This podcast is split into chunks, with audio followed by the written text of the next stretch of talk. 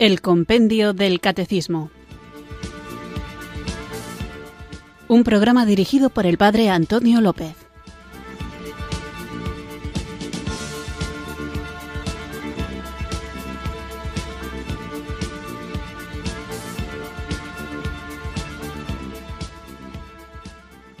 Muy buenas tardes, queridos oyentes de Radio María. Recibido un cariñoso saludo desde Zumárraga, en Guipúzcoa, quienes sintonizáis una tarde más esta radio que cambia vidas, esta emisora de la Virgen, Radio María, para escuchar el programa El Compendio del Catecismo, nuestro espacio diario de formación católica en el que tratamos de conocer la fe que queremos vivir, compartir y defender. Hoy continuaremos con las preguntas del Compendio del Catecismo y aunque no se trata de un programa de los que dedico a los mensajes de los oyentes, sí que me gustaría comenzar agradeciendo la cantidad de mensajes que he recibido, incluso algunas llamadas de teléfono, animándome y dando gracias a Dios por el hecho de que yo haya superado una enfermedad. Pero quiero destacar en concreto un correo electrónico que dice y me parece oportuno leerlo porque tiene toda la razón. Dice, el viernes pasado empezó el programa hablándonos de su enfermedad y curación, sinceridad que agradecemos. Dijo, y cita, Gracias a Dios y por vuestras oraciones todo ha salido estupendamente. Con la misericordia del Señor, la intercesión de la bienaventurada Virgen María y la fuerza de vuestras oraciones, puedo decir que estoy sanado. Y luego sigue el correo. Si entre sus oyentes había algún profesional de la salud, habrá pensado, como el reverendo es ciudadano del cielo, citando Filipenses, debe de haberle operado el cielo y allí estuvo atendido y cuidado. Por eso, y esto es lo que quería subrayar, no ha dado las gracias a los sanitarios terrenales, sino a los celestiales, capaces de transformar un cuerpo miserable, enfermo, en un cuerpo gloriosamente sano. Un cordial saludo y que siga reponiéndose con las asistencias espirituales que hacen superfluas las humanas de la ciencia médica. Quiero destacar esto no para discutir lo que dice, sino para darle la razón. Es verdad que en el momento piadoso de Radio María, que es un programa que pretendo que sea para gloria de Dios y provecho espiritual de quienes lo escuchan, a veces se puede uno dejar arrastrar por ese espiritualismo que le hace olvidar los medios materiales que Dios utiliza para hacernos llegar su providencia. Y por eso me gustaría, aunque ya no volveremos a hablar, espero, de mi vida personal ni de mi estado de salud, sí que digo, me gustaría dar las gracias a los médicos, enfermeros, a los celadores, a los de la limpieza, a todos los que colaboraron para que yo estuviera no solamente bien atendido en el sentido técnico, es decir, que la operación salió bien, sino que en el sentido humano, en el sentido más concreto de lo que supone una estancia en el hospital, también me sentí muy, pero que muy bien atendido. Por no hablar, que también habría que hacerlo, de mi padre, mi hermano, mis amigos, mi familia y todos los que se tomaron la molestia de venir a visitarme mientras estuve ingresado en el hospital y sobre todo después en mi convalecencia ya en casa. Entonces, es verdad que he pasado por alto dar las gracias a los médicos, insisto, no solo a los médicos que me asistieron durante la operación, sino a quienes me atendieron durante el ingreso y a todos los que día a día se han estado preocupando por mí. Pero quiero decir que no es porque no les agradezca, faltaría más. De hecho, es muchísima la gratitud que siento por el trato y no solamente en el hospital, sino antes de la operación, después de la operación, en las consultas que he tenido después y en las que seguramente todavía tendré simplemente por vigilancia, simplemente por hacer un seguimiento. Entonces estoy muy agradecido a los médicos, muy agradecido a los enfermeros, muy agradecido a todo el mundo. Es verdad que no los mencioné en el programa de Radio María en el que contaba lo de mi enfermedad, pero no es porque no se lo agradezca, sino porque el contexto en el que estamos de la emisora de la Virgen es sobre todo para dar gloria a Dios. Y un modo de hacerlo, y tiene razón quien ha enviado este mensaje, es reconocer los medios que Él utiliza para hacernos saborear sus misericordias. Así que, dicho esto, vamos a invocar al auténtico consolador, al Espíritu Santo y comenzamos con nuestro programa. Ven Espíritu, ven Espíritu,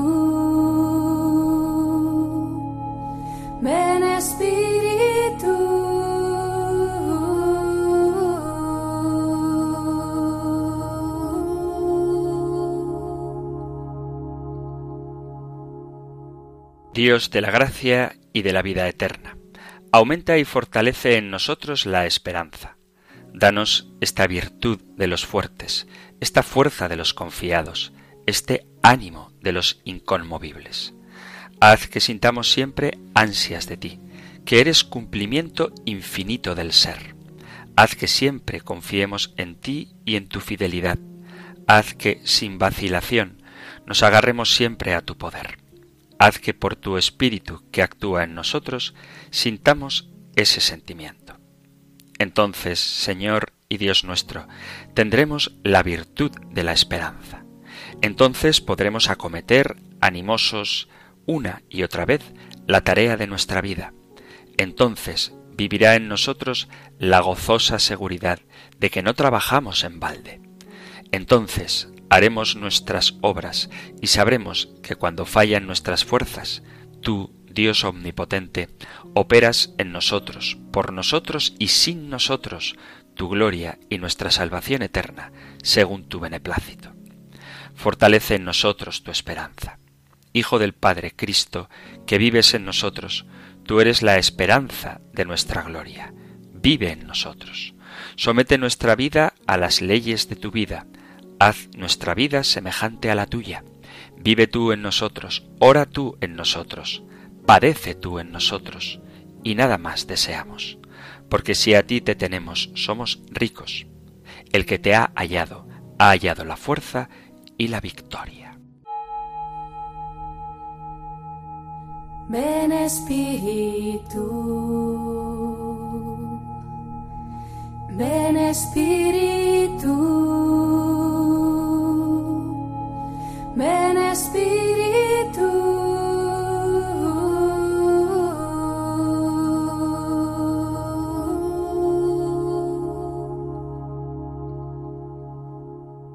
Después de haber invocado juntos el don del Espíritu Santo, vamos allá con nuestro nuevo programa en el que, como conviene recordar, estamos hablando de las virtudes teologales. Dedicamos un programa a la virtud de la fe y hoy por lógica, toca la virtud de la esperanza. Este tema lo tenéis más desarrollado en el Catecismo Mayor en los puntos 1817 al 1821 y en el 1843. Nosotros escuchamos ahora la pregunta 387 del compendio del Catecismo. Número 387. ¿Qué es la esperanza? La esperanza es la virtud teologal por la que deseamos y esperamos de Dios la vida eterna como nuestra felicidad, confiando en las promesas de Cristo y apoyándonos en la ayuda de la gracia del Espíritu Santo para merecerla y perseverar hasta el fin de nuestra vida terrena. Antes de meternos en profundidad en lo que es la esperanza, habría que matizar que no es la esperanza. Lo digo porque el Papa Francisco dijo una vez que la esperanza no es mero optimismo. Y es que vivimos en un mundo en el que proliferan cursos incluso de formación para tener un pensamiento positivo o cuando alguien lo está pasando mal se le dice que tenga esperanza, pero no en el sentido teologal, sino simplemente que espere que vaya a suceder algo bueno así de la nada, o por la ley de la atracción, o vete tú a saber por qué otra superchería, de tal modo que abundan mensajes positivos de gente o en redes sociales, muchas veces famosa, que te anima a que lo pienses todo de una manera positiva, optimista, esperanzadora. Y ojo, eso no me parece algo que necesariamente sea malo. Mantener una actitud positiva frente a la vida es algo bueno y te permite encarar los problemas, gestionar las emociones y tener una buena autoestima. Eso me parece algo bueno, positivo. El problema es creer que todo lo que se anhela ocurrirá, todo lo que deseas pasará si lo haces con mucha fuerza porque de alguna manera, con una explicación pseudocientífica que mezcla las teorías cuánticas con los deseos espirituales, hay quien cree que todo lo que desees con fuerza va a ocurrir. Y esta mentalidad prevalece en gran medida estimulada por lo que se llama el pensamiento positivo, que repito, no es algo que de suyo sea malo. Es un problema cuando esta actitud te hace no ser consciente de la realidad. Tú puedes procurar ver el vaso lleno, pero no cuando el vaso está caído por el suelo y hecho pedazos roto. Es un problema cuando quieres aparentar algo que realmente no eres o que realmente no tienes. Evitar ser consciente de la realidad, aun cuando ésta sea cruel o adversa, tiene sus consecuencias. ¿Por qué? Porque esto te conducirá a cualquier tipo de frustración. Mientras que si reconoces la realidad tal cual es y te dispones a llevarla como una cruz, a pesar de lo pesada que pueda sentirse, no solo te anticipas a aquellos sentimientos, sino que te permite activar mecanismos de defensa, superación y acción. En este sentido, es importante recordar que no es bueno reprimir los sentimientos negativos. Lo importante es vivirlos a la luz de la fe, siendo aquí y ahora donde tienes que aceptarlo. La esperanza cristiana es muy diferente al pensamiento positivo.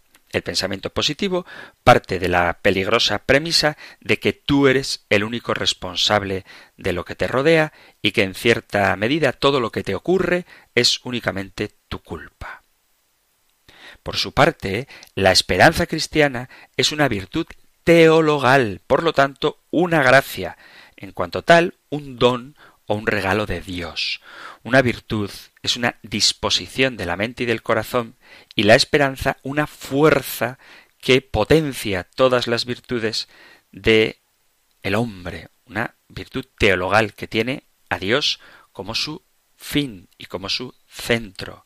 Santo Tomás de Aquino enseña que para quienes la esperanza es grande, las dificultades de la vida se hacen pequeñas. Y eso no significa que los cristianos seamos masoquistas, ni que tengamos un apego romántico al sufrimiento, o que vivamos en una ingenua vida ilusoria. Significa que los problemas, las adversidades, las dificultades tienen un sentido trascendente y por tanto santificador. En este orden de cosas naturales y sobrenaturales, ambas reales, es que tenemos que movernos cuando hablamos de la virtud de la esperanza, que consiste no en creer que todos tus sueños se van a hacer realidad si los deseas fuertemente, sino que, como dice el compendio del catecismo, es la virtud por la que esperamos en Dios la vida eterna como nuestra felicidad, confiando en las promesas de Cristo y ayudándonos en la ayuda de la gracia del Espíritu Santo. O sea, la virtud de la esperanza es lo que nos hace esperar en Dios, saber que nos aguarda una vida eterna y que esa vida eterna nos va a hacer plenamente felices ya desde ahora porque confiamos en las promesas de Cristo y nos ayudamos del don de la gracia del Espíritu Santo. Entonces, la esperanza, como virtud teologal, la esperanza sobrenatural, es la virtud infusa por la cual, apoyados en el auxilio de la omnipotencia divina, confiamos vivir como hijos de Dios y alcanzar la bienaventuranza. La virtud teologal de la esperanza responde al anhelo de felicidad puesto por Dios en el corazón de todo hombre, asume las esperanzas que inspiran las actividades de los hombres, la purifica para ordenarlas al reino de los cielos, protege del desaliento, sostiene en todo desfallecimiento, dilata el corazón en la espera de la bienaventuranza eterna, el impulso de la esperanza preserva del egoísmo y conduce a la dicha de la caridad. Así dice el Catecismo de la Iglesia Católica. El objeto primordial de la esperanza es, pues, la bienaventuranza, pero esto indisociablemente unido a la confianza de aprender a vivir como hijos de Dios, porque solamente viviendo así, amando como hijos de Dios, caminamos hacia la unión con Él en la eterna bienaventuranza, según decía San Agustín. Quienes aman, caminan pues hacia Dios. No se corre con pasos, sino con el afecto. Sin esta esperanza de las cosas futuras, dejan de tenerse en pie las mismas cosas presentes. El carácter escatológico de la esperanza cristiana no significa desentenderse de este mundo. Cuando nosotros hablamos de que anhelamos una patria futura, una bienaventuranza celestial, no significa que nos desentendamos de las realidades de este mundo, sino que vemos las realidades de este mundo en su verdadera luz, en la perspectiva de nuestra creación. Por eso lo primero que hemos de esperar en este mundo es la propia santidad por la cual caminamos hacia Dios hasta poseerle plenamente en la vida eterna. La Iglesia necesita que los cristianos recuperemos personalmente la esperanza de ser santos, pese a que haya más y más secularismo en el mundo y también experimentamos nuestra miseria personal. Pero la esperanza significa querer caminar porque confiamos en las promesas de Dios y en la acción del Espíritu Santo hacia la vida eterna, es decir, caminar en esta vida hacia la santidad. La esperanza cristiana se dirige también al logro de los medios necesarios no sólo para nuestra santidad, sino para difundir la fe y ayudar a nuestro prójimo. Debemos contribuir a resolver tantos problemas como preocupan a los hombres, empujar al cristiano a no ser tímido en la acción social ni en la labor apostólica, a emprender con atrevimiento grandes empresas por amor a Dios y esperar de su ayuda los medios oportunos, incluso cuando no haya ninguna garantía humana previa para alcanzarlos. Se le pide al creyente una esperanza muy concreta y realista, que llega hasta esos aspectos y le abre la esperanza de los bienes espirituales y eternos. Dice la carta a los romanos que podemos esperar la gloria del cielo prometida a Dios a los que le aman.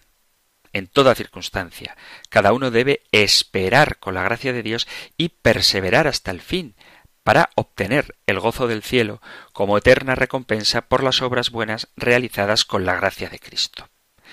En la esperanza, la Iglesia confía en que, según es el deseo de Dios, tal y como dice la primera carta a Timoteo capítulo 2 versículo 4, todos los hombres se salven. Esperar esta gloria del cielo unidos a Cristo en su cuerpo, que es la Iglesia. Nuestra esperanza enlaza así con la esperanza del Antiguo Testamento, que trataba sobre los bienes materiales, pero era espiritual por la fuerza que la sostenía y el impulso que ésta comportaba. Debemos guardarnos bien de despreciarla, esta esperanza material, del Antiguo Testamento bajo el pretexto de considerarla carnal y terrestre, porque se trata de una esperanza que cobraba vigor apoyándose en su misma inferioridad, en su propia orientación hacia los bienes sensibles.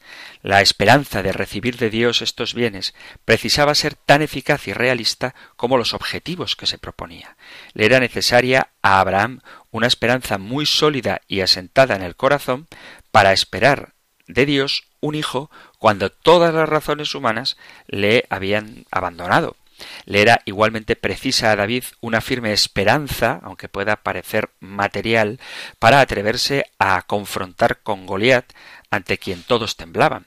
Esta esperanza en Dios no se podía decir que no sea fuerte, porque, aunque trataba sobre objetos y obstáculos materiales, las promesas divinas, aunque estaban centradas en bienes sensibles, estaban rodeadas de un halo infinito que invitaba a los patriarcas a una prolongación del objeto de su esperanza hacia los bienes divinos. Las lecciones que recibieron en el camino hacia la tierra de Canaán vale para que se oriente la vida hacia Dios, como dice San Pablo a los Corintios, en el capítulo 10, primera carta a Corintios, capítulo 10, versículo 6. Esas cosas sucedieron como en figura para nosotros, a fin de que nosotros no caigamos en codicias desordenadas. Todas estas cosas les sucedieron como figura y fueron escritas para enseñanza nuestra, para quienes han llegado a la plenitud de los tiempos. Os digo esto porque a veces uno contemplando la esperanza de los patriarcas del Antiguo Testamento puede pensar que no tiene nada que ver con la nuestra porque ellos no aguardaban un cielo eterno, sino una vida terrena lo más larga posible, y no aspiraban a la patria celestial, sino a la tierra prometida que es material. Bien, aunque eso sea así, aunque el objeto de su esperanza fuera material, la esperanza que tenían en quien les iba a dar el objeto es Dios. Y, como dice San Pablo a los Corintios, todas estas cosas sucedían como en figura para enseñanza nuestra. Así que, aunque el objeto de nuestra esperanza sea distinto, más perfecto que el objeto de la esperanza de los protagonistas del Antiguo Testamento, el sujeto de la esperanza y el que garantizaba el cumplimiento de la promesa era el mismo Dios. Pero ojo, que igual que existe el peligro de pensar que lo del Antiguo Testamento no era esperanza porque aspiraba a bienes terrenos, existe también la tentación de aspirar nosotros solo a bienes terrenos, obviando la promesa del Señor que es sobrenatural. Y aquí es donde a veces se incurre también en algunos miembros de la Iglesia Católica en algo que prolifera en algunas sectas o grupos cristianos no católicos, que es la teología de la prosperidad, donde parece que lo que hay que pedir a Dios son riquezas materiales. La Iglesia debe anunciar el Evangelio en pobreza y quien lo anuncia son palabras del Papa Francisco, debe tener como único objetivo su esperanza aliviar las miserias de los más pobres, sin olvidar jamás que este servicio es obra del Espíritu Santo y no de fuerzas humanas. La mirada ha de centrarse en Jesús y en el estilo que tiene cuando envía a sus primeros misioneros, a los que les dice no llevéis ni plata, ni pan, ni bolsa, ni dinero. ¿Por qué? Porque el Evangelio debe ser anunciado en pobreza. La salvación no es una teología de la prosperidad. Es solamente y nada más que la buena noticia de la liberación a todo oprimido. Esta es la misión de la Iglesia, que sana y que cura y que es, como dice muchas veces el Papa Francisco, como un hospital de campaña en el que hay muchos heridos, gente que necesita que sus heridas sean curadas y un bálsamo para esta sanación es la esperanza, no confundiéndola con un optimismo vacío, sino con esperar en las promesas de Dios y moviéndonos por los medios que Dios mismo nos ha prometido que no nos han de faltar, de tal manera que lo que un cristiano debe tener no es un compromiso con una ONG, sino auténtico celo apostólico. ¿Qué significa el celo apostólico diferenciándolo del compromiso de ONG? En primer lugar, el fin no es simplemente ayudar a acabar con el hambre, que también, sino dar esperanza de una vida eterna y los medios que no son nuestras propias fuerzas, sino la gracia del Espíritu Santo. Tenemos que llevar a Cristo. Eso es lo que supone la esperanza. Fiándonos de su promesa poniendo los medios que Él mismo ha dado a nuestro alcance, pero siendo conscientes de quién es el único que puede darnos aquello que esperamos.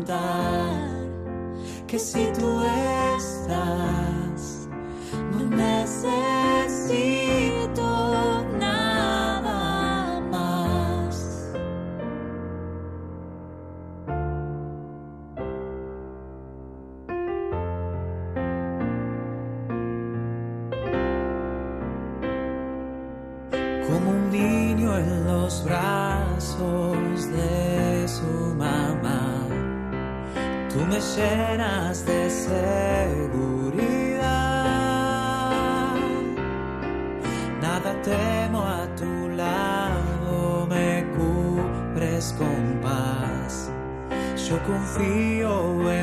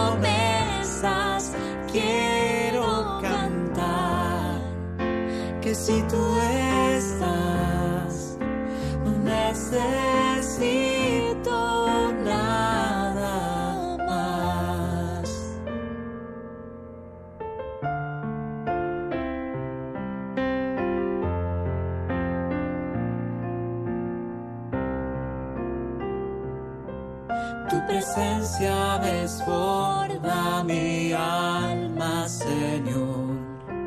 La superas con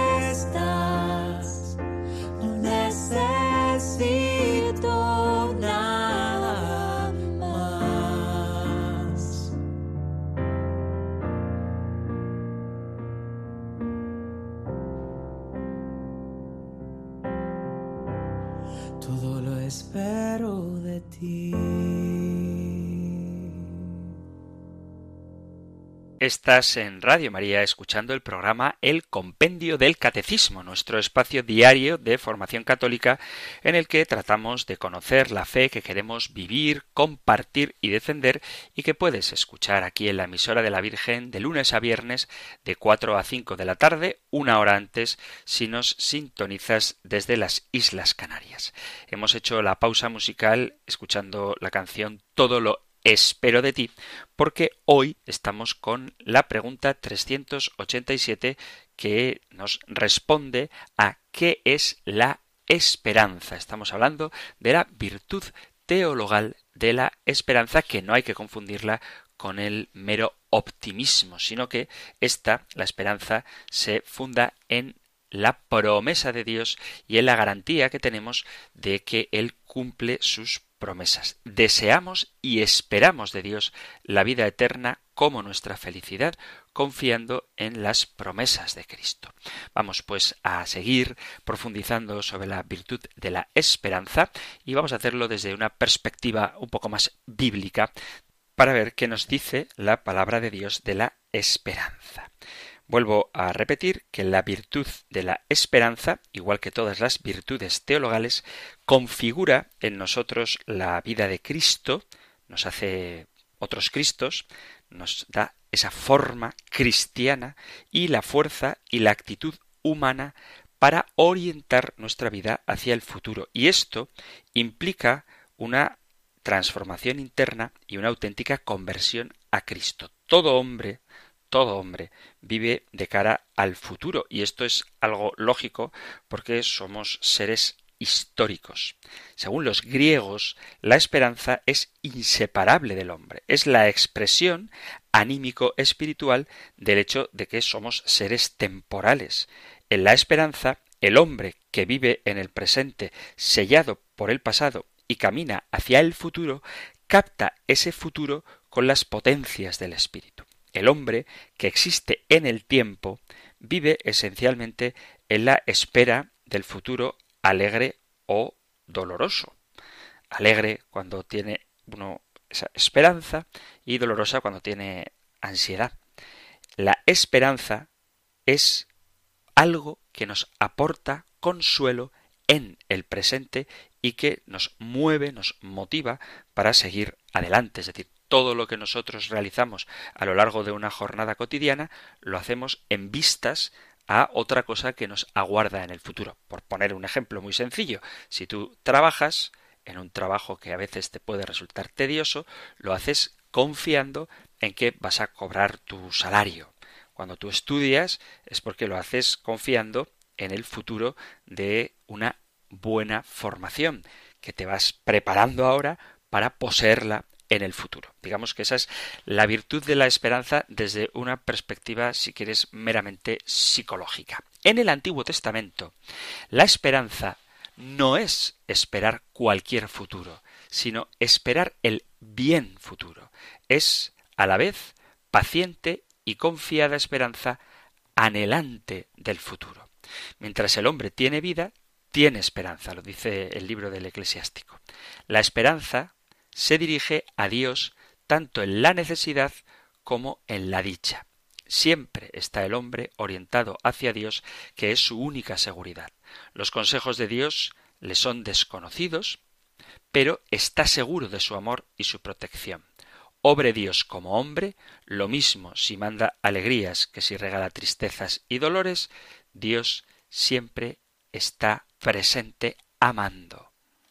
El hombre que espera en Dios no pone su confianza en las seguridades que él mismo se crea, porque son siempre poco decisivas. El hombre que edifica sobre ellas debe esperar que Dios las destruya y convierta la seguridad humana en algo malo. Ningún hombre debe poner su esperanza ni en las riquezas, ni en su justicia, ni en otro hombre. Las reflexiones y los cálculos humanos son humo.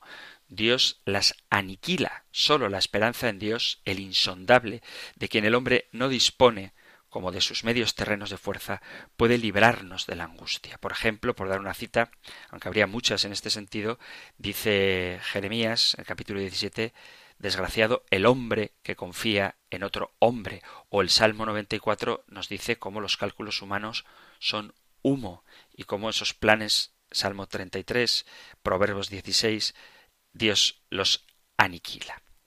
Esta confianza en Dios supone estar en silencio ante Él, que va de la mano con ese temblor propio de la relación con Dios en el Antiguo Testamento porque es mucho más grande que nosotros.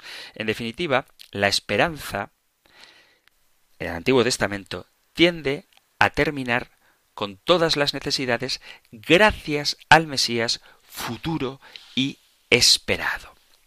Cristo, vamos al Nuevo Testamento, realmente vence todos los poderes malignos del pecado, de la muerte y del demonio. En él se cumple la esperanza del Antiguo Testamento. Pero este cumplimiento no tiene todavía su estructura definitiva. Los cristianos han sido sacados del mundo, del que Cristo dice que ha sido condenado y está abandonado a la muerte y a la caducidad.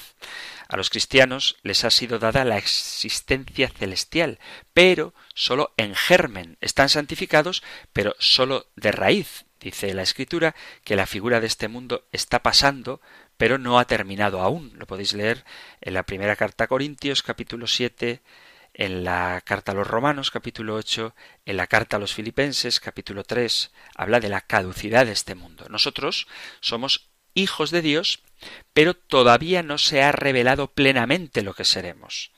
La lucha dura y aún no ha llegado a la definitiva victoria. Todavía amenaza el pecado. Su poder, el poder del pecado, ha recibido un golpe mortal, pero no ha perdido todavía su fuerza tentadora. Caminamos hacia el estado en que la santidad se revelará en todo su esplendor y dominará todos los corazones. Caminamos hacia la meta, pero no hemos llegado a ella. Vivimos en el reino intermedio que va desde la resurrección hasta la segunda venida de Cristo. Nuestro estado de cristianos tiene carácter, por tanto, escatológico, y a este hecho responde la esperanza. En ella realizamos espiritual y anímicamente nuestra existencia como peregrinos. Somos peregrinos que sabemos a dónde vamos, pero para poder andar por esta vía a veces no tan hermosa como nos gustaría o con un clima tan apacible como el que nos agrada, para poder caminar con las dificultades necesitamos saber a dónde vamos, es decir, necesitamos el don de la esperanza. La esperanza, por lo tanto, es la actitud propia y característica del cristiano mientras dura su peregrinación. Quien capta a Cristo en la fe, quien acepta que el Señor es Dios y pone su vida en manos de Él, y vive en la caridad, tiende hacia el estado en el que logrará ver a Cristo en su gloria. La esperanza nace de la fe y de la caridad, y por su parte reacciona animando y vivificando a la caridad. San Pablo asegura a los tesalonicenses que hace sin cesar memoria de la perseverante esperanza de nuestro Señor Jesucristo. Lo podéis leer en el capítulo 1, versículo 3 de la primera carta a los tesalonicenses. El cristiano está revestido con la coraza de la fe, el yelmo de la caridad y de la esperanza de la salvación. En esta esperanza están todos los cristianos unidos entre sí. La esperanza, por así decirlo, tiene tres momentos espera del futuro, confianza en Dios y paciencia en la espera de lo venidero. No sólo un estado de ánimo, un indefinido esperar que el futuro sea bueno y que las cosas salgan por sí mismas. Quien espera no se parece al que navega en un bote y al ver que se aproxima una catarata se consuela pensando que podrá resistir a la caída. La esperanza es una fuerza del corazón que Dios despierta, gracias a la cual el yo humano tiende hacia los bienes invisibles futuros con paciencia y confianza. Lo venidero es ya presente, pero no está revelado. Estamos seguros de ello no porque lo veamos, sino porque lo esperamos de Dios. Por la fe conocemos que el mundo ha sido dispuesto por la palabra de Dios de tal forma que lo invisible ha dado origen a lo visible. Esto lo podéis leer en la segunda carta a Corintios capítulo 4 versículo 18. Leo desde el 16.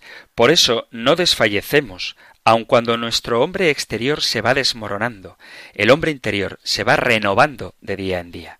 En efecto, la leve tribulación de un momento nos produce sobre toda medida un pesado caudal de gloria eterna, a cuantos no ponemos nuestros ojos en las cosas visibles, sino en las invisibles, pues las cosas visibles son pasajeras, mas las invisibles eternas.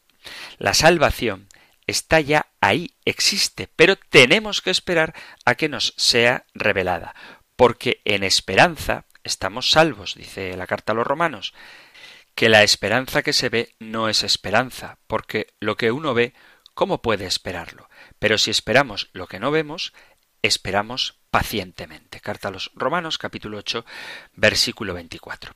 La esperanza del cristiano no se apoya en el mundo de lo visible, que incluso habla contra su esperanza y parece que continuamente demuestra que la esperanza del cristiano es una ilusión y un autoengaño. El cristiano espera contra toda esperanza, contra todos los poderes y sucesos que parecen desenmascarar su esperanza y convertirla en un sueño. Justamente por eso su confianza es imperturbable, porque no se apoya en poderes terrestres, sino en Dios que resucita a los muertos, que nos sacó de tan mortal peligro y nos sacará. En Él tenemos puesta nuestra esperanza, de que seguirá sacándonos, cooperando con vosotros en la oración a favor nuestro, a fin de que la gracia que por las plegarias de muchos se nos ha concedido sea de muchos agradecida por nuestra causa. Segunda carta a Corintios, capítulo 1, versículo 10. Y a los filipenses les dice, porque sé que en esto redundará en ventaja mía por vuestras oraciones y por el don del Espíritu de Jesucristo, conforme a mi constante esperanza de nada me avergonzaré. Antes, con entera libertad, como siempre, también ahora, Cristo será glorificado en mi cuerpo por vida o por muerte. Carta a los Filipenses, capítulo 1, versículo 19. Lo que el cristiano espera es la revelación de la gloria de Cristo, que implica la revelación la gloria del cristiano en la resurrección de entre los muertos. Dice el Señor en el capítulo 17 del Evangelio de San Juan, Padre, los que tú me has dado, quiero que estén donde yo esté, y que estén también conmigo, para que contemplen mi gloria, la que me has dado, porque me has amado antes de la creación del mundo. Porque, y cito ahora a Tito en el capítulo 2, versículo a partir del 11, se ha manifestado la gracia salvadora de Dios a todos los hombres, que nos enseña a que renunciando a la impiedad y a las pasiones mundanas, vivamos con sensatez, justicia y piedad el siglo presente, aguardando la feliz esperanza y la manifestación de la gloria del gran Dios y Salvador nuestro Jesucristo, el cual se entregó por nosotros a fin de rescatarnos de toda iniquidad y purificar para sí un pueblo que fuese suyo, fervoroso en buenas obras. La esperanza del cristiano se dirige, por tanto, a la existencia celestial. Carta a los Colosenses, capítulo 1, versículo 5. A causa de la esperanza que os está reservada en los cielos y acerca de la cual fuisteis ya instruidos por la palabra de la verdad, el Evangelio. Ojo que, como decía antes, aspirar al cielo no significa desentenderse de las realidades terrenales y esperar en el cielo, en Dios, no significa que Él se desentienda de nosotros en la tierra. La esperanza se dirige también a la protección de Dios en esta vida terrena, pero el cristiano debe dejar en manos de Dios lo que quiera hacer. Tal vez quiera liberarte de los dolores o tal vez quiera que padezcas para este mundo. Lo importante es que Dios sea glorificado. La esperanza no nos hace la vida más fácil. Quien pone su esperanza en Dios no cuenta con sucesos fantásticos de cuentos de hadas que le liberen de las necesidades y de los dolores de una manera mágica. Con digna sobriedad acepta las cargas de la vida y su dureza y está dispuesto incluso a morir con la certeza de que su gloria consiste en eso y está siempre más allá de este mundo. La esperanza le da, por tanto, una nueva relación incluso con el dolor. En ella vive la tensión entre el ahora y el después, entre la peregrinación y la patria. En virtud de la esperanza, se eleva y soporta incluso el dolor hasta la hora en que Dios quiera. San Pablo escribe a los Corintios, después de haberles recordado la alegría alcanzada en Cristo, que llevamos este tesoro en recipiente de barro para que aparezca que una fuerza tan extraordinaria es de Dios y no de nosotros, atribulados en todo, mas no aplastados, perplejos, mas no desesperados, perseguidos, mas no abandonados, derribados, mas no aniquilados. Llevamos siempre en nuestros cuerpos por todas partes el morir de Jesús, a fin de que también la vida de Jesús se manifieste en nuestro cuerpo. Pues aunque vivimos, nos vemos continuamente entregados a la muerte por causa de Jesús, a fin de que también la vida de Jesús se manifieste en nuestra carne mortal. De modo que la muerte actúa en nosotros, mas en vosotros la vida. Pero teniendo aquel espíritu de fe, conforme a lo que está escrito, creí, por eso hablé, también nosotros creemos y por eso hablamos, sabiendo que quien resucitó a Jesús también nos resucitará con Jesús y nos presentará ante Él juntamente con vosotros. Y todo esto para vuestro bien, a fin de que cuantos más reciban la gracia, mayor sea el agradecimiento para gloria de Dios. Por eso, no desfallecemos, aun cuando nuestro hombre exterior se va desmoronando, el hombre interior se va renovando de día en día. En efecto, la leve tribulación de un momento nos produce, sobre toda medida, un pesado caudal de gloria a cuantos no ponemos nuestros ojos en las cosas visibles, sino en las invisibles, puesto que las cosas visibles son pasajeras, mas las invisibles son eternas. Segunda carta a los Corintios capítulo 4. Es decir, que la esperanza no consiste en que las cosas van a salir según mis planes, sino en la firme confianza de que todo sale según el plan de Dios. Y de este modo la esperanza nos da sosiego, seguridad, paz y alegrías. En todas las situaciones de dificultad, en virtud de la esperanza, se gloría San Pablo hasta en las tribulaciones, lo dice en la carta a los Romanos capítulo 5. La esperanza es también señora sobre el gran poder de la muerte, contra el que nada pueden las fuerzas de este mundo. La muerte es la prueba de lo efímero de todas las cosas de este mundo y demuestra la caducidad de todo lo que existe en la tierra. El temor a la muerte, la sombra de la muerte, está sobre todo. Quien no es capaz de aceptar la muerte dentro de su vida no tiene más que esperanzas transitorias y penúltimas. En último término, no tiene esperanza por muchas alegrías que aguarde del futuro, si son solo en esta vida. San Pablo dice que los paganos no tienen esperanza en la carta a los tesalonicenses.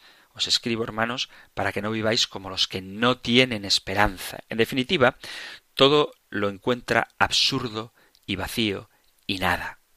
La esperanza cristiana abarca no solamente los bienes futuros, no solamente el cuidado que Dios tiene de nosotros en la tierra, sino también y sobre todo la muerte, después de la cual alcanzaremos la promesa eterna, y la muerte que nos hace no aferrarnos en exceso a las cosas terrestres y la esperanza hace que podamos ver la muerte de una forma transformada porque nos llevará a la gloria eterna y definitiva. En la esperanza muere, por lo tanto, la angustia existencial.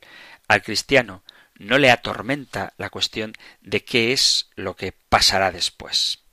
Dice San Pablo en la primera carta a los Filipenses, en la primera carta, en la única carta, en la carta a los Filipenses, capítulo 1, versículo 19 y 20, pues yo sé que esto servirá para mi salvación gracias a vuestras oraciones y a la ayuda prestada por el Espíritu de Jesucristo, conforme a lo que aguardo y espero, que en modo alguno seré confundido.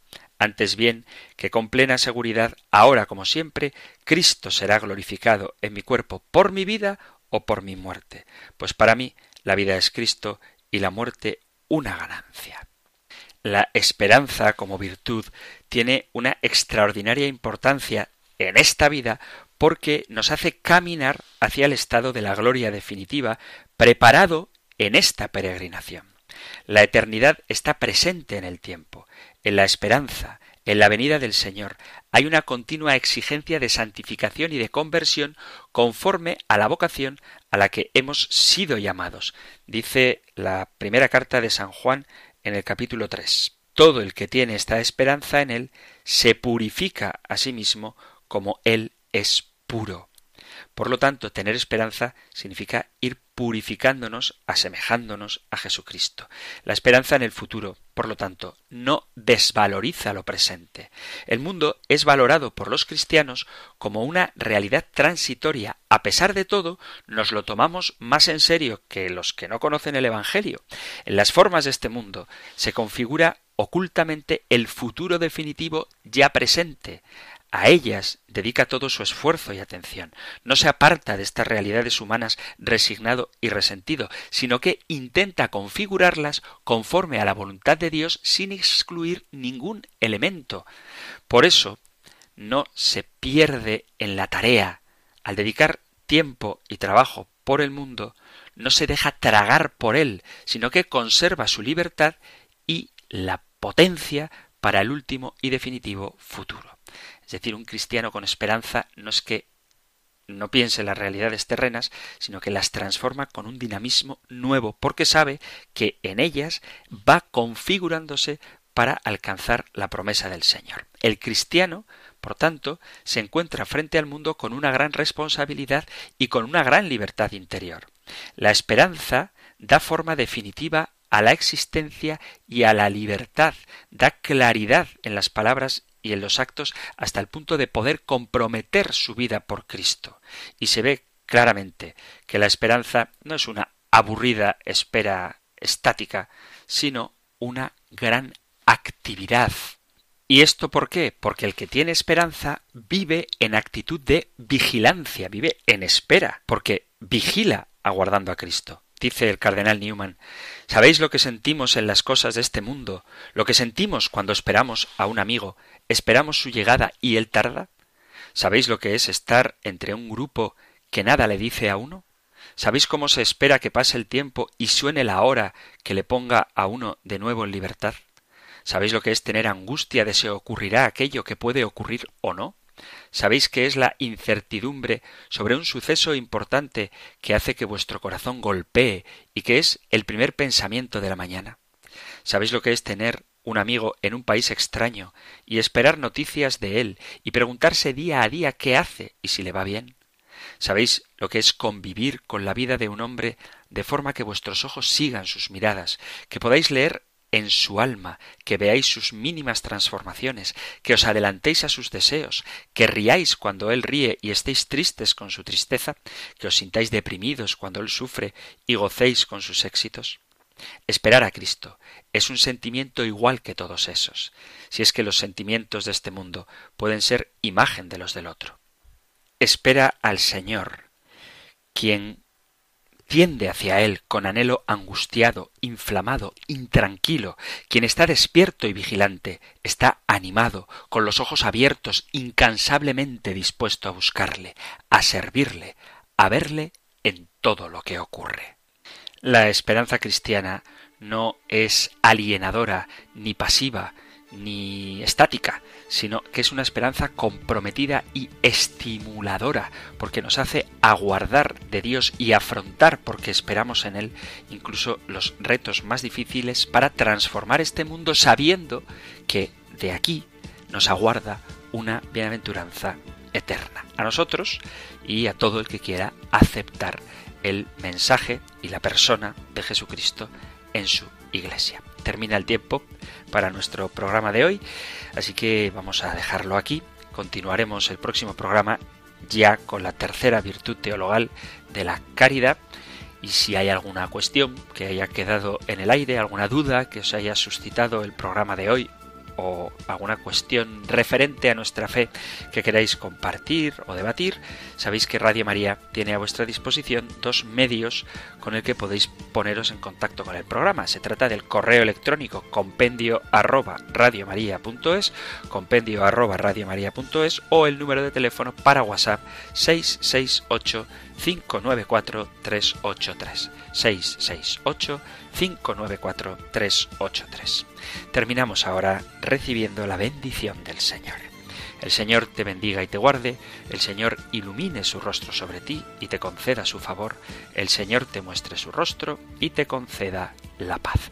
Muchísimas gracias por estar ahí, gracias por escuchar el compendio del catecismo y si queréis, volveremos a encontrarnos en un próximo programa. Un fuerte abrazo.